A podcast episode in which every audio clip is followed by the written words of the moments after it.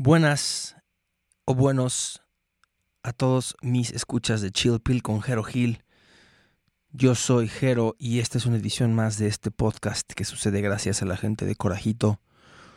Un carajillo que ya está listo para tomarse embotellado en México, hecho en México, de comercio justo, con café chapaneco orgánico, licor artesanal, clásico y de avellanas. No lo dejen de probar. Brutal, brutal. Eh, en esta ocasión les voy a presentar una charla especial que tuve con, con Ro Gómez. Eh, Ro Gómez es un creador digital.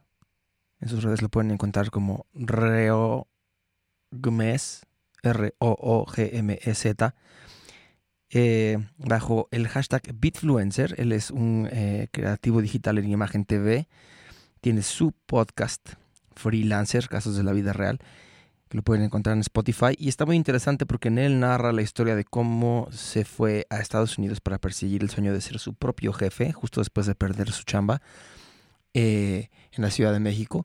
Se va a Los Ángeles en busca de una aventura y llega la pandemia, la trama se complica y bueno, está muy interesante la historia de eh, Joven Ro. Vamos a platicar con él, a ver qué tan chill, qué tan fresco se encuentra el día de hoy.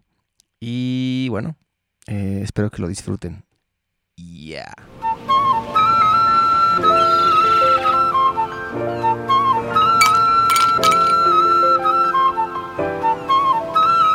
Joe Pale con Jero Hill. De pelos, mi Ro. ¿Cómo te va? ¿Qué me cuentas? Bien, pues ya regresando a la vida de la Ciudad de México otra vez después de andar trabajando un rato por Los Ángeles. Ah, yo, ya te regresaste, yo pensé que seguías allá. Sí, no, me regresé la semana pasada, solo fui un mes de rápido, pero una locura, o sea, igual esta pandemia está siendo una locura para todos, creo. Te hace cambiar de planes todos los días, ¿no? Sí, o sea, yo ya resuelvo mi vida mes a mes, o sea, sí, ya no voy contando. Con razón vi tu departamento ahorita o, donde estás y dije, oh, ese departamento tiene un look más, más mexicano que, que de LA. Sí, no, este es el que se está construyendo apenas. Ahí vamos, poco a poco, poniéndole ah, cosas. Qué buena onda. Oye, te iba a platicar que escuché tu podcast, obviamente estuve haciendo ahí un poco de research y el primer episodio narra de tu historia, de cómo te fuiste a Los Ángeles en busca de una aventura como freelancer. Pega la pandemia, todo, ajá, todo se, todo se pone más interesante aún. Y ahora estás de regreso en México. Entonces, cuéntame qué pasó, de qué me perdí. Pues el podcast empezó, pues surgió como lo escuchaste, freelancer casos de la vida real. Fue una de las cosas que me ha dejado esta pandemia porque pues sí, yo tenía la intención de irme a Los Ángeles, vivir una vida freelance, empezar a ser como independiente, trotamundos y estas cosas maravillosas que te vende el Internet. Pero la verdad es que el mundo real es complicado. Entonces, pues estaba haciendo mis entrevistas, empezó a funcionar, pero por el tema de la pandemia decido volver a la Ciudad de México y regresé en junio, en el mes de junio. Y continué con las entrevistas desde este lado, pero hubo oportunidad de, concretar un pequeño proyecto en Los Ángeles otra vez, entonces fui a pasar solo un mes más, pero fui y me regresé, o sea, la verdad es que casi todos mis proyectos están aquí en Ciudad de México y afortunadamente, pese a la pandemia, yo puedo trabajar donde sea con mi computadora. Mientras tenga internet, todo está bien. Entonces, pues decidí cómo volver y pues encontré este espacio, ¿no? Mi nuevo departamentito que que fue una locura también regresar, porque para irme vendí todo. Ajá. O sea, yo, aposté y dije, necesito recursos y vendí que mi cama, mis muebles, dejé departamento, lo dejé todo, me fui apostando por todo y a las dos semanas el virus dice, nana y chavito. Ajá. Entonces fue como, ok, tengo recursos, pero no tengo trabajo. Claro. Entonces, ¿qué voy a hacer? Porque aparte yo iba a trabajar como creando contenidos para eventos de amigos en Estados Unidos y resultó que pues ni eventos iba a haber. Claro, todo cancelado. Sí, sí, horrible. Entonces, ya una vez que regreso, pues dije, bueno, tengo que invertir mis últimos centavos en un espacio para que pueda empezar a, pues, a trabajar y a empezar a generar otra vez, ¿no? Claro. Y cuando llegué, para pasar una pequeña cuarentena por tomar el aeropuerto y demás. Renté un Airbnb en el centro y estuve ahí viviendo un mes pero todo bien complicado porque regreso y, bueno, temas ahí personales complejos, me tuvieron que sacar las muelas del juicio, o sea, Oh, no. horrible. ¿Cómo te horrible. fue? ¿Cómo te fue con esa extracción? Pues mira, aparentemente todo iba muy sencillo, pero cuando el dentista me dijo, híjole, Ro, y yo así con la boca abierta, como, no me digas híjole si no puedo moverme ni hablar ni nada, ¿qué está sí, pasando? sí, sí. Resultó que tuvieron ahí que hacerme una pequeña cirugía para eh, quitarme un poco más de hueso. Una de las muelas estaba compleja, entonces se complicó un poquito ya en el momento de la extracción, pero mira, nada Ajá. que la Nutella y el helado de limón resuelvan después. Es correcto. Puta, las, las muelas del juicio y yo también una vez me hice la operación esta de ojos por láser. Mm, Puta, con las dos que madriza. Con, las dos me dijeron, ¿sabes qué? No, no duele mucho, te va a ir bien. Y luego ya una vez operado, el doctor me dijo, ¿sabes qué? Sí, sí te va a doler. Sí te va a doler. ya sé, no, la verdad es que yo eh, en algún momento consideré operarme los ojos, Ajá. pero, pero no, también siento que usar lentes da personalidad, ¿no? Sí, como- sí. Da como este vibe de, ay, qué inteligente. No, a mí me gustaba, también tienen una onda, y te, te gustan tus lentes, te compras unos, después ahí le vas este, cambiando según el look, pero yo los perdía todo el tiempo. Sí, yo Entonces- los rompo, soy fan de romper mis lentes. Puta. Entonces se te rompen, se te, se te pierden, y tú que trabajas seguramente en la computadora todo el día y así, pues entonces ya no puedes hacer nada. No, y hay, hay momentos donde sí a veces digo, "Ay, debería de comprarme al menos unos de contacto.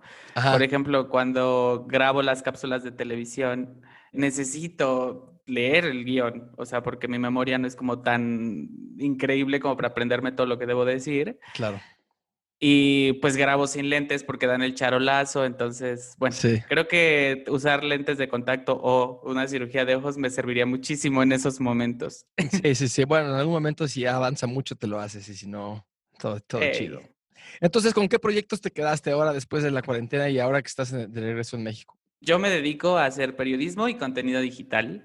La verdad es que todo lo que hago, por ejemplo, en mis redes sociales ha sido un accidente, un hermoso accidente, porque yo ya hacía cosas en medios, estaba como locutor de radio haciendo noticias, hablando de tecnología y redes sociales desde hace ya como nueve años. Y luego me dieron la oportunidad de empezar a, a convertir esos espacios a televisión, en un noticiero de televisión. Entonces estaba como con esos proyectos. También tengo proyectos freelance independientes haciendo estrategias, contenido para algunos de mis clientes. Y eh, la verdad es que es bastante, bastante divertido. A la par, crecieron mis redes sociales y vi también ahí una oportunidad de trabajo, ¿no? Pero ya sabes, esta ondita de, ay, los influencers y estas cosas, al principio sí me impactó un poco como la dinámica, porque la primer marca con la que trabajé fue Converse. En 2017 me hicieron embajador de Converse todo el año y yo la verdad es que pues a mí me educaron de que pues, cuando chambeas pues te pagan, ¿no? Claro, claro. Y Converse de repente era como súper generoso y llegaban kits enormes a mi casa y yo decía, pero nada más le tengo que tomar una foto y ya. O sea, Sí. ¿cómo, ¿cómo sirve esto? Sí. Entonces empecé a ir a eventos y estas dinámicas en las cuales estas celebridades del Internet, no todas, pero la gran mayoría se mueven bajo un esquema bien complejo que no me sentí identificado. ¿Sabes?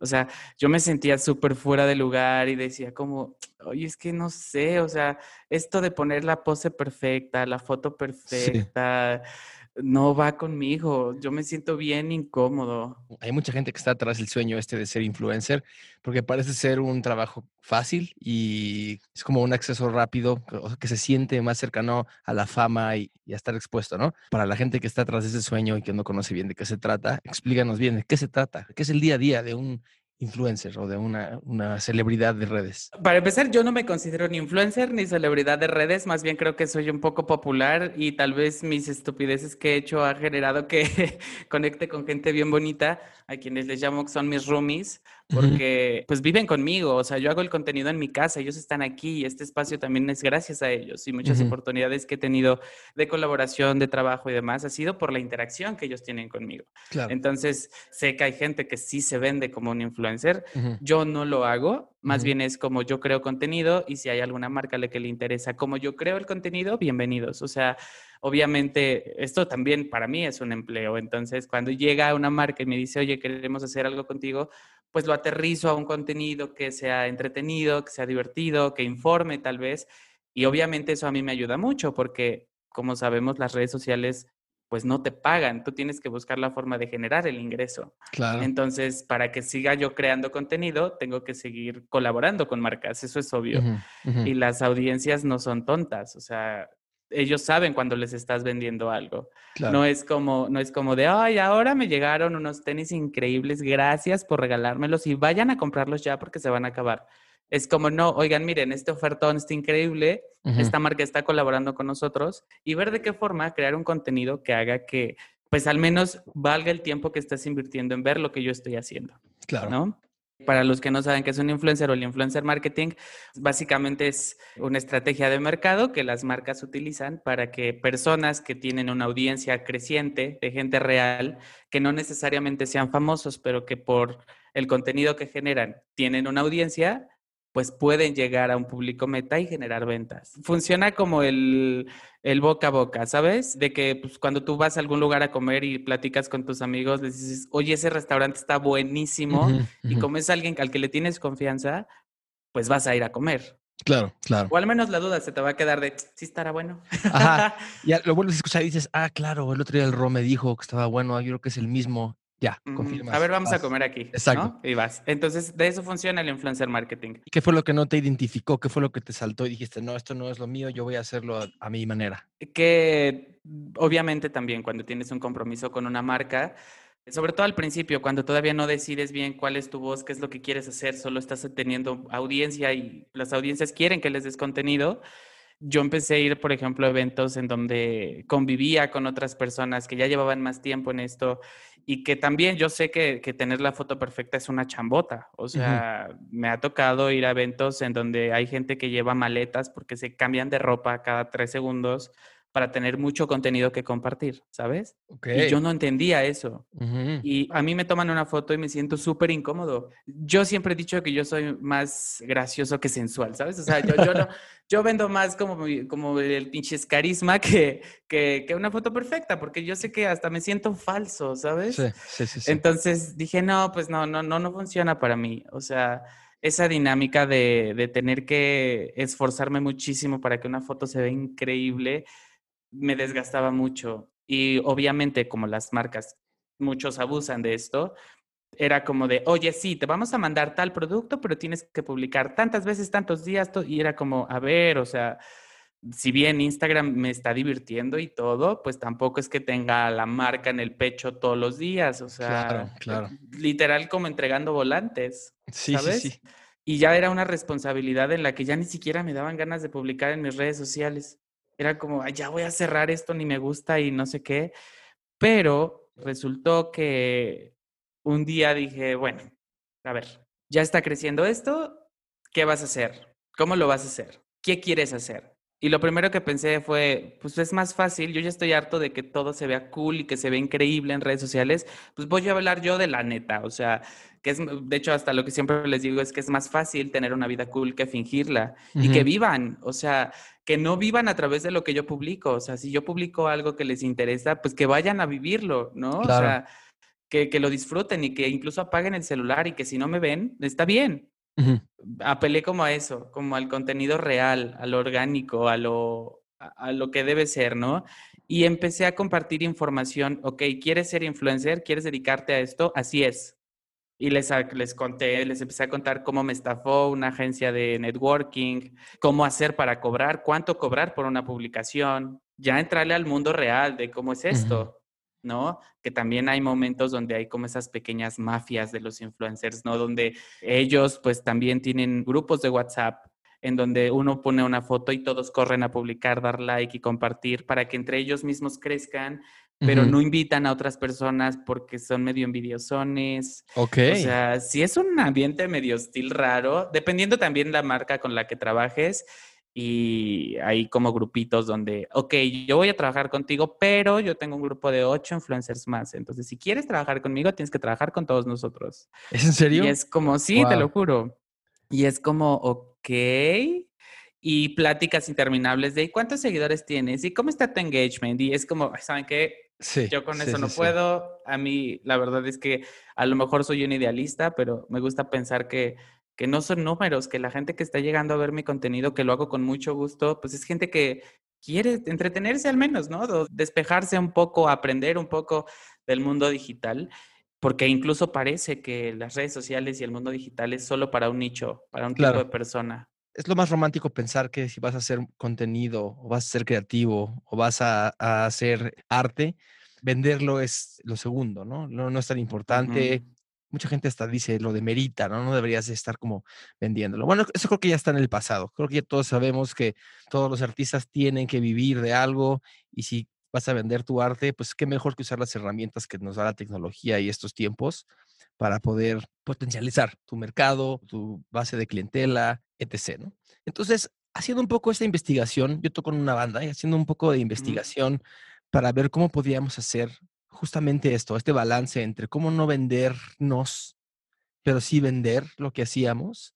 Encontramos una vez una teoría que se me hace muy interesante que dice, mira, si tú tienes un fan base leal porque aman tu trabajo y tú lo cultivas bien, la gente que realmente ama tu trabajo es mucho más fácil que compre tu producto. La gente que no te ama la va a querer gratis, porque hoy en día es muy fácil conseguir todo gratis, ¿no? música gratis, películas gratis, todo está, ¿no? A, un, un clic de distancia. Pero la gente que sí te ama, a lo mejor sí va a querer tu camiseta original, sí va a querer tu disco en físico y sobre todo va a decir, ¿sabes qué? Yo quiero que sigas haciendo música y por eso voy a pagar por tu disco, aunque sea en digital. La teoría dice, si tienes un fanbase de mil leales compradores al año y les vendes 10 dólares al año, son 10 mil dólares al año. 100 dólares al año, son 100 mil dólares al año, Estamos hablando que con llegar a venderle entre 20 y 40 dólares al año a tu core de seguidores, se puede volver en un negocito bastante, bastante bueno. Claro. Pero se tiene que sentir auténtico, como tú dices. No puedes estarles vendiendo las cosas porque si tú quieres estar haciendo estos blogs, compren esto, está buenísimo, no se lo pierdan, se están acabando luego, luego pierdes, que se desconecta la gente, ¿no? ¿Tú cómo haces ese balance? ¿Dónde dibujas la línea? Creo que, como bien lo mencionas, desde la construcción, o sea, que también siento que no tengo una base de seguidores enorme, ¿sabes? Afortunadamente recién llegué, no me di cuenta, llegamos a los 13 mil, pero han sido, han sido 13 mil personas que han dicho de repente, pues este güey está cagado, pues a ver, ¿no? ¿Qué ofrece?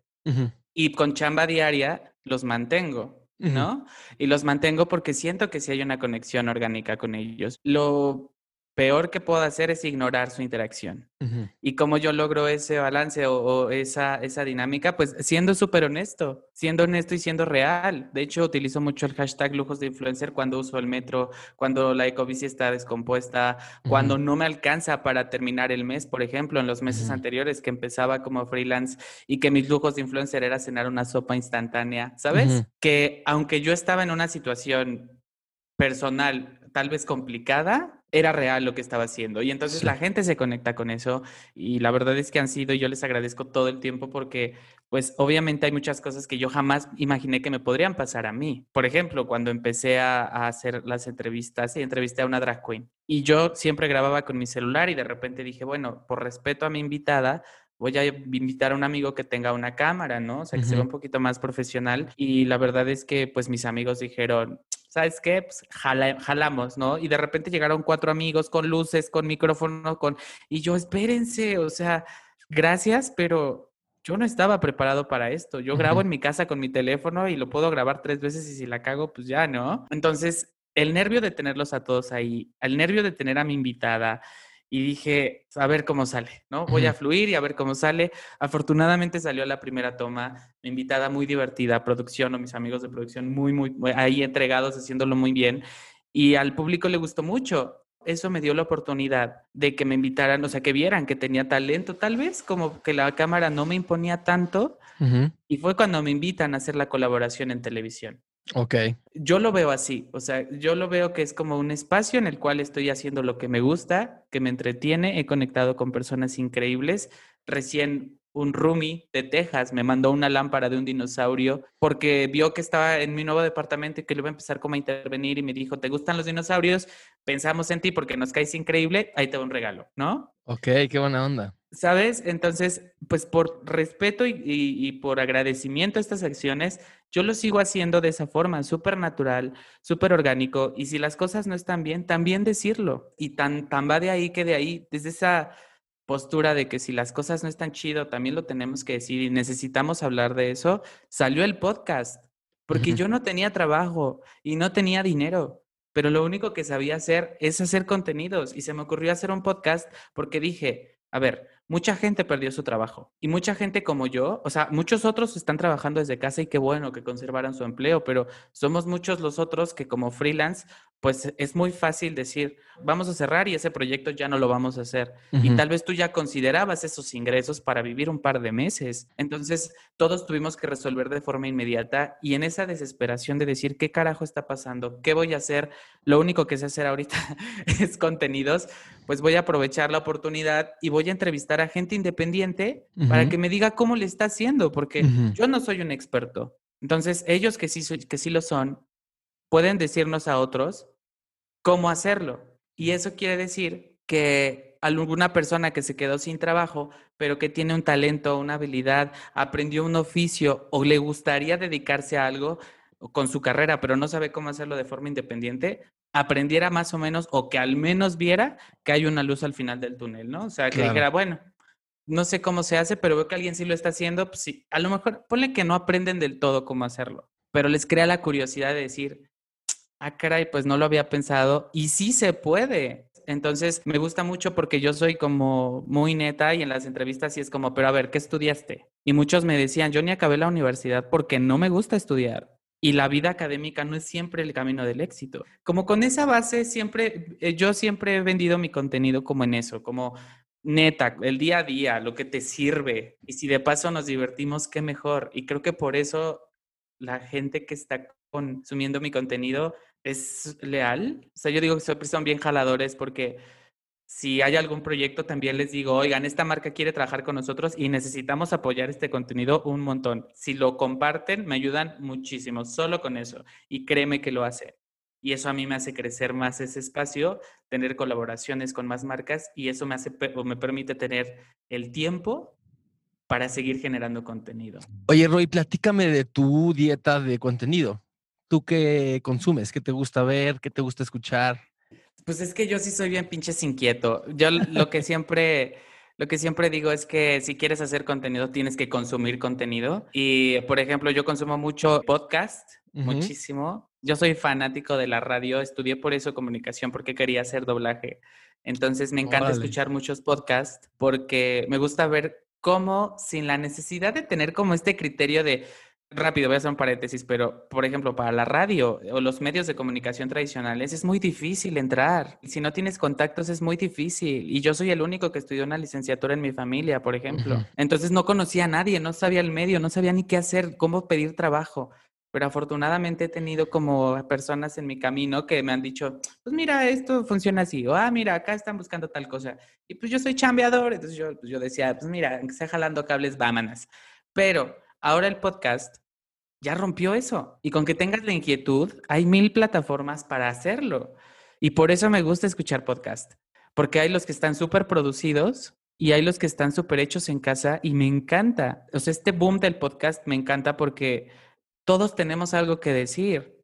Y yo siempre le digo a mis clientes, yo trabajo mucho con emprendedores. Les digo, güey, ¿quieres hacer crecer tu marca en Internet? Chingale. Y se puede. O sea, no tienes que ser un experto. Correcto. Chingale, aprende, haz que crezca al menos un poco, pero ya que aprendiste, vas a saber qué exigirle a alguien cuando lo contrates para que lleve tu proyecto en digital. Cuando ellos me dicen, sí, pero ¿cómo les hablo? No sé qué, y se autocensuran, y les digo, a ver, en Internet hay público para todos. Aprovecha eso ya no tienes solamente un rango de gente que te va a escuchar. Entonces, por eso me encanta escuchar podcast, porque es como, hay público para todos, hay formas de hacerlo, hay gente con la cual puedo empatizar en su contenido, otra que no me encanta cómo lo haga, pero tal vez hizo algo nuevo que me puede generar ahí en la cabeza un, mm, tal vez yo podría hacer algo similar, ¿sabes? O adaptarlo como a los contenidos que puedo hacer.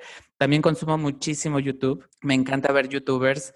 Tengo una YouTuber favorita que se llama Abril es dominicana y obviamente yo soy cero su público porque ella hace make-up artist y estas cosas de que se pinta y se maquilla y no sé qué. pero tiene una sección en su canal que se llama Makeup and Crime. Ok. Y como a mí me encanta la novela policíaca y los casos de investigación de criminales y estas cosas, ella te lo cuenta súper bien mientras se va maquillando. Entonces es como, creo que yo ya aprendí a ponerme pestañas de tantos videos que he visto de ella, pero me parece muy bueno lo que hace. Y como ella, pues bastantes, también sigo a una morra que se llama Necarefis Fleischer en España, también ella es como más de misterio, fantasmas, soy fan de las cosas de terror y esas Ok. cosas. Entonces... Me encanta. También en Instagram consumo mucho a personas que se dedican a viajar y personas que hacen trucos con, con el teléfono, que hacen contenido solo con su celular, porque siento que eso te abre un poco el panorama, ¿no? De, de- Claro. de qué están haciendo los demás, cómo puedes tú ah, tal vez adaptarlo a tu contenido o tal vez, si ya sabes cómo hacerlo, a mí no me quita nada compartirlo para que alguien más aprenda a hacer ese contenido. O sea, Claro. yo siempre les digo a mis roomies, si lo quieren hacer, aviéntense. Y me han salido roomies que dicen, ya saqué mi podcast, yo ya hice mi cuenta de viajes, yo ya hice mi blog de belleza. Y es como, qué padre. O sea, está increíble. Y por eso mucho del contenido que hago es como cómo funciona el algoritmo de Instagram, cuánto cobrar si quieres ser influencer, cómo buscar tu primera colaboración con marcas, qué no hacer para que no te estafen, ese tipo de cosas. Ya, platiquemos de podcast, de podcastero a podcastero. ¿Cómo ha ido evolucionando tu producción? ¿Lo haces todo tú solo? ¿Qué usas? ¿Qué recomiendas? Pues mira, lo primero que recomiendo es que neta lo planeen. A mí me ganó más la visera, el, el- el nervio, la ansiedad de decir, lo quiero hacer ya. Sí. Y tengo una amiga de la universidad que ella se especializó como en producción radiofónica. Y le dije, pues yo ya sé hacer radio. Entonces le dije, mira, ¿sabes qué? Yo nada más necesito mi cortinilla de entrada y salida, rífate algo así, mi podcast se llama tal, échatelo. Y me dijo, va. Entonces ella me ayudó con eso.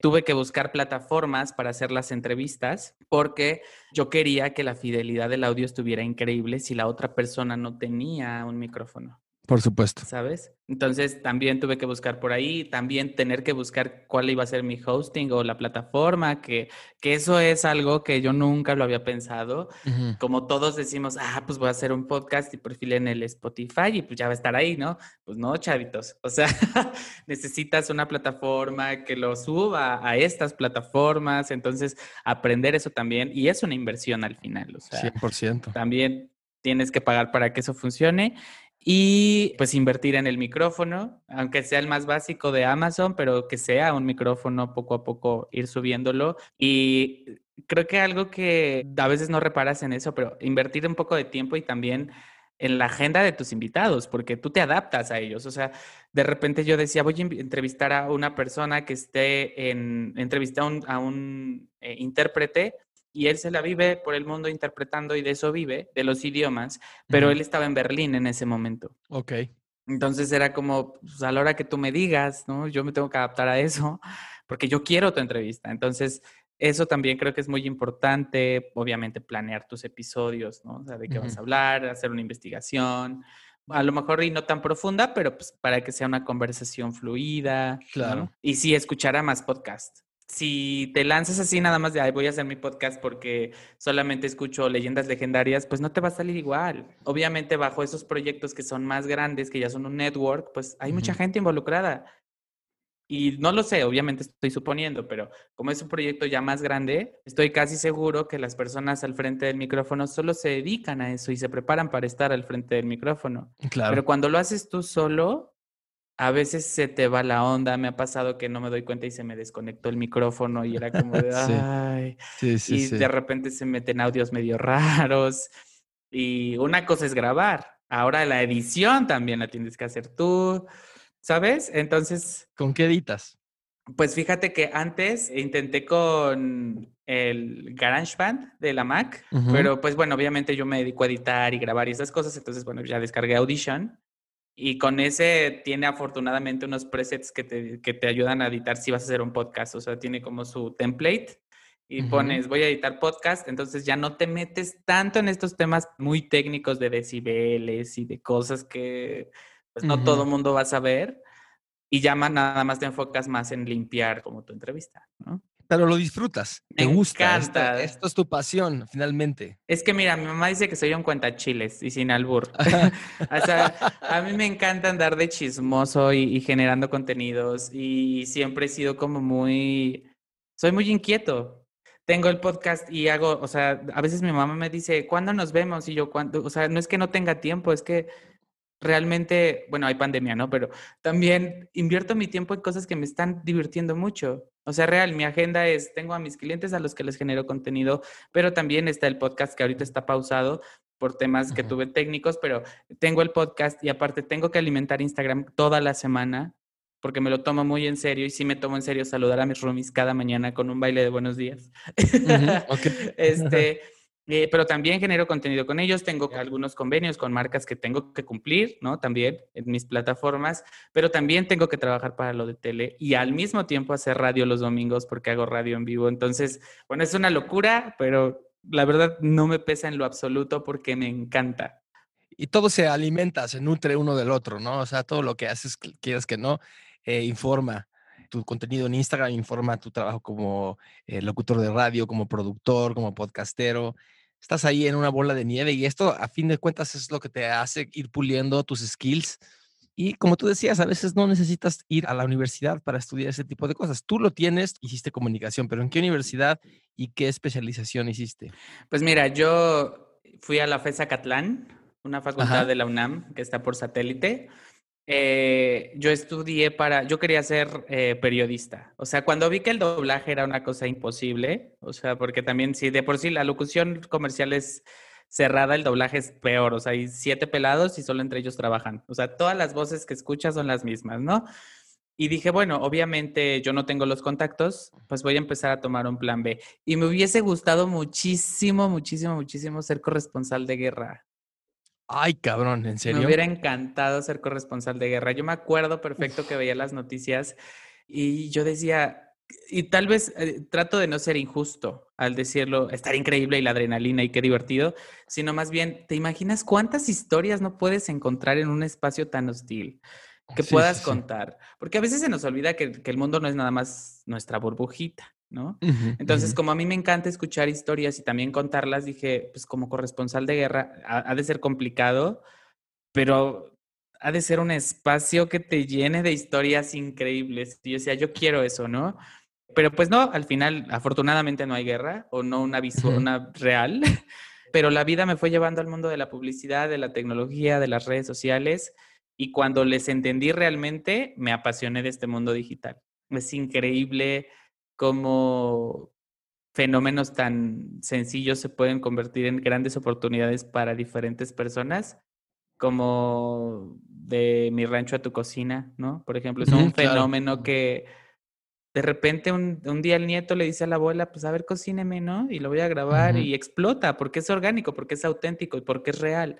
Entonces, cuando descubrí eso, cómo funcionaba y todo, dije, wow, eso está padre y pues decidí dedicarme más como al tema de la publicidad y el marketing que, de, que del periodismo, pero bueno, afortunadamente tengo ya dos espacios que me permiten como combinarlos y pues está padre. Ayer fue luna nueva, la última luna nueva del año y estaba escuchando que era el momento para visualizar tus sueños y pedir que se te esclarezcan las dudas y los dilemas. ¿Cuál sería en tu mundo ideal, tu, tu trabajo ideal? ¿A qué te dedicarías? ¿Cuántas horas del día le dedicarías? ¿Qué harías con tu tiempo libre? Visualiza un poco aquí conmigo lo que te gustaría materializar. Híjole, ya ahorita obviamente no quiero ser corresponsal de guerra, ya sé que, bueno. que no, no, que no es tan romántico como lo tenía en mi cabeza, pero pues obviamente me encanta generar contenidos, entonces creo que algo que mi trabajo ideal sería trabajar en una plataforma como Netflix o como Spotify, pero generando el contenido publicitario de la marca, o sea, no haciendo cine, no haciendo series, que claro, estaría súper divertido. Tengo amigos que eso se dedican y es un trabajo súper pesado, pero súper bonito. Pero no, me refiero más como al tema de, de, generar contenido multimedia, pero para plataformas tan grandes como esas. Creo que ese sería mi trabajo ideal, porque siento que ahí la creatividad explota a unos niveles que no te imaginas, ¿sabes? Uh -huh. Que te sacan de tu uh -huh. zona de confort y que te retan a muchas cosas. Tuve la oportunidad de ser content manager para BMW. Y cuando me entrevistaron para el trabajo me dijeron, oye, pero bueno, ¿y cuál es tu carro favorito? Y yo, "Mm, este, pues les tengo que decir algo, no sé manejar, ¿no? Ajá. Y pues ahí chocaron porque fue como un, a ver, no sabes manejar, pero nuestro eslogan es el placer de conducir. O sea, ¿cómo vas a hacer contenido ajá. creativo que le venda o que le hable a la gente que ama los autos si no te has subido a uno, ¿no? Claro. Entonces ahí se me rompió la cabeza y dije, tengo que aprender. Les dije, no sé, pero dame un mes. No me tardé un mes, fueron tres meses para aprender, me dieron la oportunidad, pero se hicieron cosas increíbles y los resultados fueron increíbles. Y ese tipo de retos son los que me gustaría tener en el futuro, ¿sabes? Reinventarme y creo que Netflix te lo permite. Como tiene un catálogo enorme, de repente hacer algo creativo que tenga que ver con terror o con suspenso o con documental y esas cosas me envenenaría. Sería como, me imagino Sí. también a la gente que hace los playlists de Spotify, así como de, a ver, ¿qué mood tengo hoy? Tengo que saber muchísimo de música, tengo que entender el mundo de la música, ¿no? Abrir los oídos para, para sentirlo y ver qué ritmos pueden llevarme a ese feeling, ¿sabes? No sé, me los imagino. Supongo que no lo hace un algoritmo, porque si lo hace me voy a decepcionar mucho. como un trabajo en ese sentido me gustaría muchísimo. Sí, sí, sí. Yo creo que los algoritmos funcionan como para personalizar las playlists, pero yo creo que hay, y sé que hay editores detrás de, de las playlists que, que sí curan en un principio, así que no, no, no, no, que no se te rompa el corazón, porque todavía sigue habiendo Gracias. lo necesitaba. Y con tu tiempo libre, ¿qué haces? Pues mira, la verdad es que casi no tengo tiempo libre porque soy un procrastinador horrible. O sea, te lo juro que digo, ya, ya me voy a poner a redactar el guion de tele ahorita mismo y lo acabo en una hora. Pero después me doy cuenta que 20 minutos se me fueron en no sé qué, ¿sabes? Entonces, eh, funciono muy bien trabajando bajo presión, pero más bien yo siento que vivo como en mi tiempo libre. Como todo el tiempo me estoy divirtiendo y, y me gusta mucho Claro. editar y tomar foto y tomar video y preparar contenidos. Es como, más bien, cuando no estoy dedicándome a eso, sí soy mucho de ver la ley y el orden. O sea, amo la ley y el orden. Ah, Me ok. encanta. De Ok. verdad, si Christopher Meloni algún día lo veo en la calle, le voy a decir te amo con locura y desenfreno. Y también Ajá. a la detective Benson sería como, señora, yo la amo muy cabrón. O sea, no, no sabe cómo yo amo su trabajo como detective en Nueva York. Así. Entonces, no sé, me gusta mucho ver. No soy tanto de series, pero la ley y el orden sí me envenenó. Sí, y pues no trato de no consumir eh, mucho contenido por la noche, como para tratar de descansar, ser un poquito fiel a eso. Este, y escuchar música me encanta, pero yo pongo así de que una canción random y que me dé sugerencias Ok. en Spotify, sí. O sea, te dejas entretener por Spotify. Es que siento que me acompaña, como la radio en algún punto a la gente, a mí Spotify me acompaña, porque si pongo música que me gusta realmente o que le estoy poniendo atención, no le pongo atención a mi trabajo, porque soy súper disperso. A mí me pasa igual. Si yo estoy trabajando, no puedo poner música que me guste ni, con ni muy vocal. Si tiene muchas líricas y mucho vocal, me empieza, empie- mi, mi atención empieza como a jugar un Tetris ahí que no me, no me, no me deja que no te trabajar bien. ayuda. Ajá. Tengo que poner la música más neutral así posible. Hablando de contenido, de cosas de crimen y de cosas de terror, ayer vi en la noche, muy mal momento para verlo, Sí. una, un documental nuevo que se llama American Murder. The- The Family Next Door. Wow. No sé si ya la viste. Sí, es del padre que... ¿Se pueden dar Ajá. spoilers o no? ¿Tú qué opinas? Pues mira, sí, sí, se tiene que dar. Para sí, contextualizar. Sí, claro que lo vi. Brutal, ¿no? Qué terror. Qué Sí. cabrón, qué cabrón. Pero mira, la verdad es que yo soy tan fanático de estos casos que tengo en la mente muchísimos. Y por ejemplo, cuando vi ese caso en Netflix, a mí me quedó a deber mucho. Yo ya conocía la historia, ya la había, Ah, como, claro. digamos, consumido en algún punto. Sí, sí. Y en el documental no muestran una parte fundamental de los hechos, que fue la, el la amante del señor. O sea, solamente la mencionan una vez. Como de, ay, pues bueno, ya de repente le dijo como de, bueno, les voy a ayudar porque me dio miedo. Y entonces Ajá. sí, él me dijo que, bueno, sí éramos amantes, pero ya hasta ahí. Y no, o sea, Cuéntame, cuéntame qué es lo que no sé. Pues la, la, la, amante sí lo incitaba a que, oye, yo me quiero casar contigo y buscaba vestidos de novia y estaban preparando luna de miel. O sea, sí había planes, no era como que, okay, como que ella también se sorprendió como de, oh, mató a su esposa. No, chavita, tú también fuiste una canijilla y debiste tener tu, tu juicio, pero, bueno, así Qué loco. Es que aparte a mí también me sorprendió porque cuando lo vi, estaba viendo como una lista, eh, creo que de Esquire, los mejores treinta y tantos documentales, eran 33 documentales del 2020. Y entonces estaba viendo y subrayé los que tenía acceso, pues, o sea, que tengo, tengo Netflix y tengo HBO. Y entonces me puse a ver los de Netflix, los he estado palomeando y en, anoche vi. Me sorprendió que lo hicieron documental de una hora y media y no serie.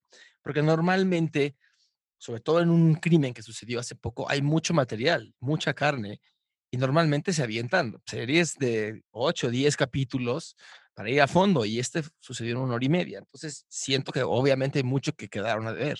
Pero ¿sabes por qué? Porque también el único contenido con el que se ilustra el documental son fotos de Facebook y casi todas las tomas en video son de las cámaras de seguridad de los policías. Es correcto. Entonces, tal vez a ese nivel, para no como para no meter contenido que fuera de noticieros o ser como más profundos o ellos generar contenido, que creo que solamente lo único que hacen son tomas de dron de la zona en donde dejó los cuerpos, pero este, pero creo que también va por ahí. La, verdad es que también hay que ver mucho como quién hace el documental. O sea, que si está el documental y a veces creemos que los documentales nos tienen que decir siempre la verdad y tenemos que creer fielmente y ciegamente, pero a mí un documental que sí me hizo enojar realmente fue el de Social Dilemma, creo que se llama. sí, sí, sí, sí, sí, sí. Eh, en español como de la verdad de las redes sociales, una cosa como muy maquiavélica. Exacto, exacto. Porque ¿quién hace estos documentales? Pues están propiciados y pagados por la gente que está saliendo a cuadro. Y bueno, pintan a las redes sociales como los malvados de la vida y que nadie debería de tener Facebook ni nada, nada, pero no mencionan que ellos, que Facebook fue importante para la primavera árabe, por ejemplo. ¿no? Por supuesto. un movimiento importante. Pero bueno, no me quiero poner intenso. algo, algo que mencionan ahí, todos estos personajes que salen a cuadro, ¿no? Dicen, yo borré de mi teléfono y de mis, de mis tabletas todas las aplicaciones de red social. No uso nunca el teléfono, ¿no? Pero admiten sus adicciones, ¿no? Yo soy adicto a mi mail, soy adicto al Instagram, bla, bla, bla, bla. ¿Tú cómo mides tu consumo de tiempo en las redes sociales? O dices, ¿sabes qué? No, a esto me dedico, si tengo que estar todo el día ahí, ahí estoy todo el día. ¿Qué? ¿Tú, ¿Cuál es tu filosofía acerca de esto? Pues mira, yo la verdad es que creo que sería un hipócrita si te digo, ah, claro que mido mi tiempo. No, me encanta andar también ahí consumiendo y creando cosas, pero trato de ser un poquito más como, por ejemplo, si estoy en un momento que tengo que poner atención, si el celular no es mi prioridad. Llámese una reunión, una comida, una cita, una entrevista, lo que sea, sí soy de no tener el teléfono a la mano porque me parece una falta de respeto, ¿no? Pero también no es que todo el tiempo esté publicando cosas para que diga, véanme, véanme, véanme, ¿sabes? Es como, ok, comparto lo que yo considero, no lo saturo tampoco de mi, de mi contenido porque pues, no es como que estén ahí, a ver ahora qué va a publicar el rol, ¿no? O sea, más bien soy una parte más de su día. Trato de dedicarle, por ejemplo, en la mañana una hora y media más o menos, como a decir buenos días, responder algún tipo de mensaje, preparar el contenido que tengo que hacer y ya, Facebook casi no lo consumo, más bien lo utilizo como herramienta de trabajo, igual que Twitter. LinkedIn no, o sea, porque no soy, o sea, lo uso también como herramienta de trabajo, pero a lo que me dedico, pues no tengo como un nicho ahí.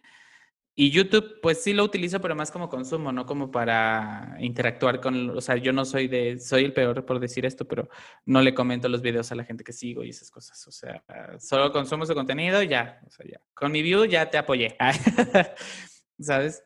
Claro. Sí, pero no, no, no, Siento que yo no tengo una adicción. Sí he tenido mis momentos también detox, donde digo, ok, ¿sabes qué? Necesito enfocarme un poco en mí. Pauso todo el tema que tenga que ver con digital. Cumplo con lo que, en la medida de lo posible, que no sea compartir contenidos. Pero es muy chistoso porque ya empiezan las audiencias de mis roomies de, ¿estás bien? Oye, oye, ¿sabes? Pero porque están acostumbrados a que estoy ahí. Pero también a veces les digo, oigan, pues yo me gusta ponerlos de buenas porque yo me pongo de buenas cuando les digo buenos días bailando, pero hay días donde sí digo, ah, hoy no quiero hacerlo y está bien y se vale.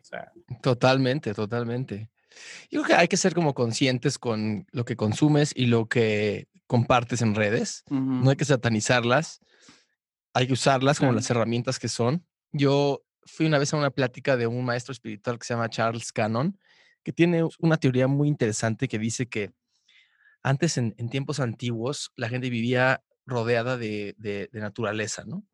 vivían en cavernas o en, casas hechas de madera y todos estos elementos naturales tienen una vibración que por decirlo de una manera te medita.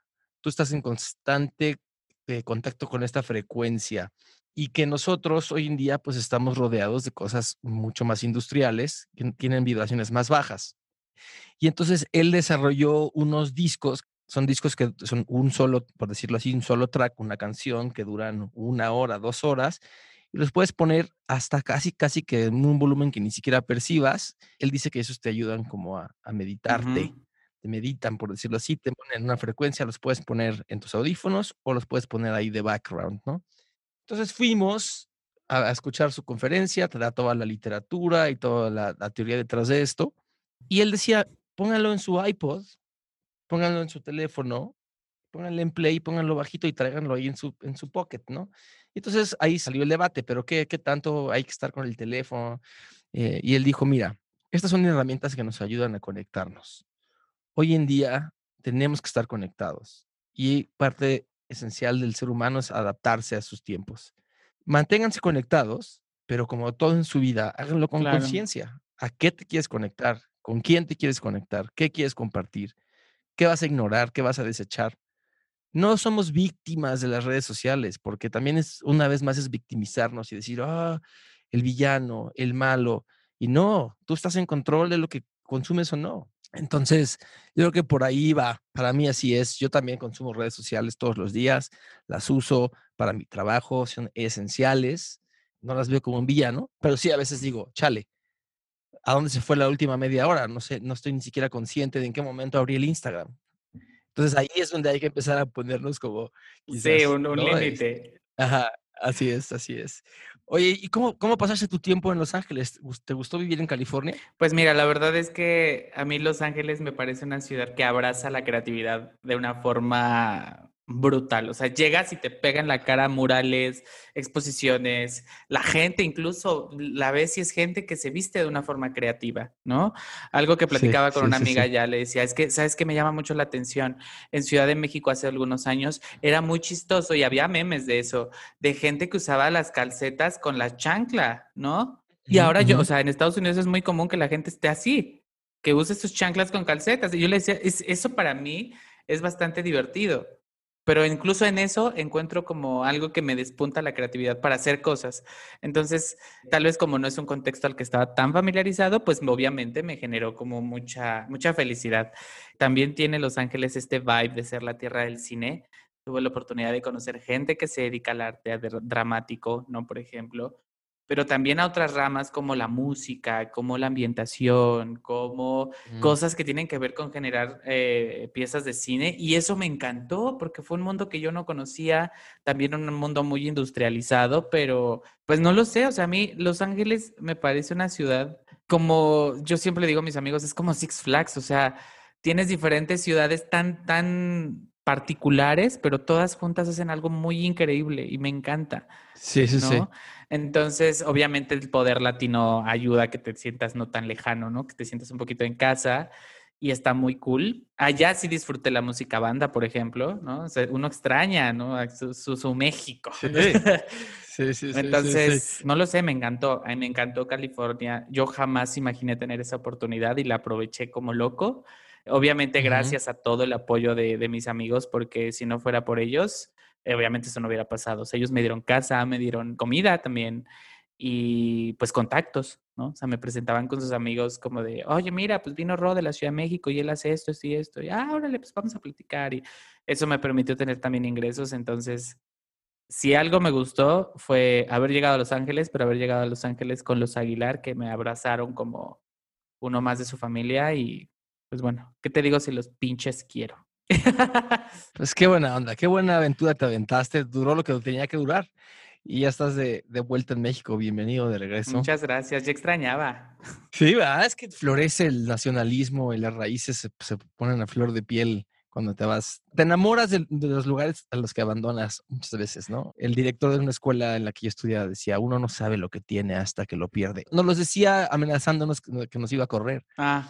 Eh, y, y esa escuela no la extrañé nunca, pero la lección fue muy buena. claro. Sí, cierto, muchas veces uno se aleja de cosas y dice, ah, chale, ¿no? Este, entonces es un recordatorio de que hay que estar siempre enamorados del momento, de donde estamos, porque Sí. siempre hay algo que ofrecer. Algo que yo extrañé muchísimo, muchísimo, muchísimo, a lo mejor es patético, pero algo que extrañé mucho fue caminar. O sea, Los Ángeles y que en general Estados Unidos es una ciudad hecha para autos y yo no manejo. Totalmente. Entonces, si yo quería ir incluso a la tienda, tenía que decirle a mis amigos, vas a ir y obviamente nunca fueron ellos como de, "Ay, ¿quieres ir a la tienda? No, al contrario. Pero pues ya sabes, siempre te da como esa penita de, híjole, oye, este, pues ya si vas, puedo Sí, ir sí, sí. contigo, ¿no? O así. Las distancias son enormes y, y los taxis, Uber son carísimos. Carísimos. Hay mini pequeños espacios donde se puede, se puede hacer un poquito de una vida caminando, pero son islitas. Sí.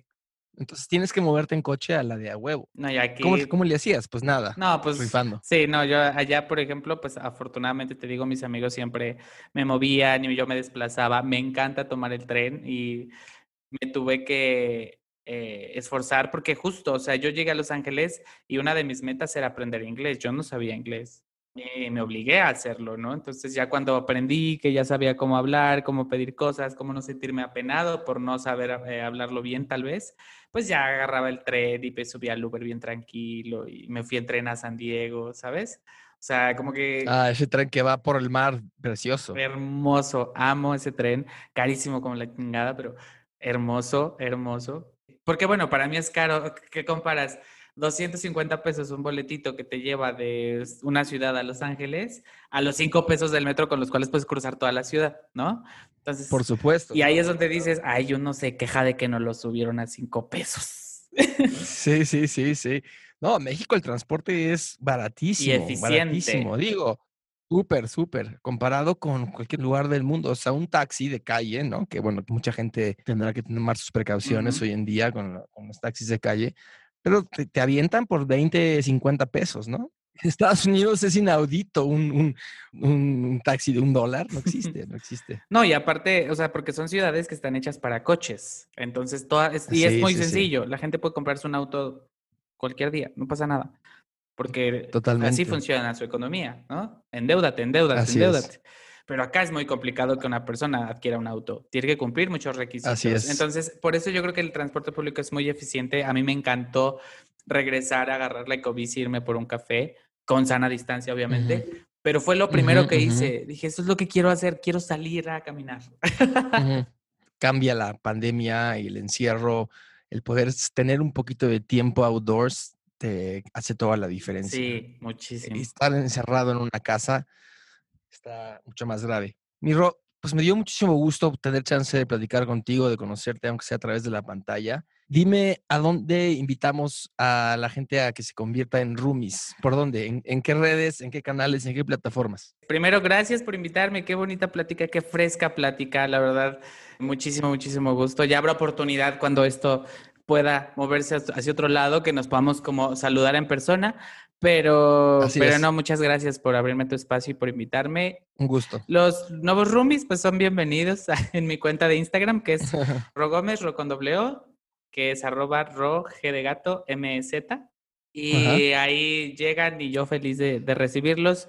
Pueden ver cápsulas de tecnología útil para la vida diaria en Imagen Televisión los viernes a las 2 de la tarde. Los domingos pueden escucharme con Eres lo que compartes en Imagen Radio. Ese es a las 8 de la mañana, entonces, pues, miren, si van llegando de la peda y quieren aprender qué está pasando en redes sociales, escúchenme. Si no, no pasa nada, todo bien. Y pues ahí andamos, ahí andamos generando contenido, dando lata por todos lados y pues también echándonos unos carajitos, ¿por qué no? Eso, salud, compadre. Por aquí nos seguiremos viendo. Así será. Pues muchísimas gracias, cuídate mucho y a la orden. Igualmente, abrazos, que estés muy bien. Bye.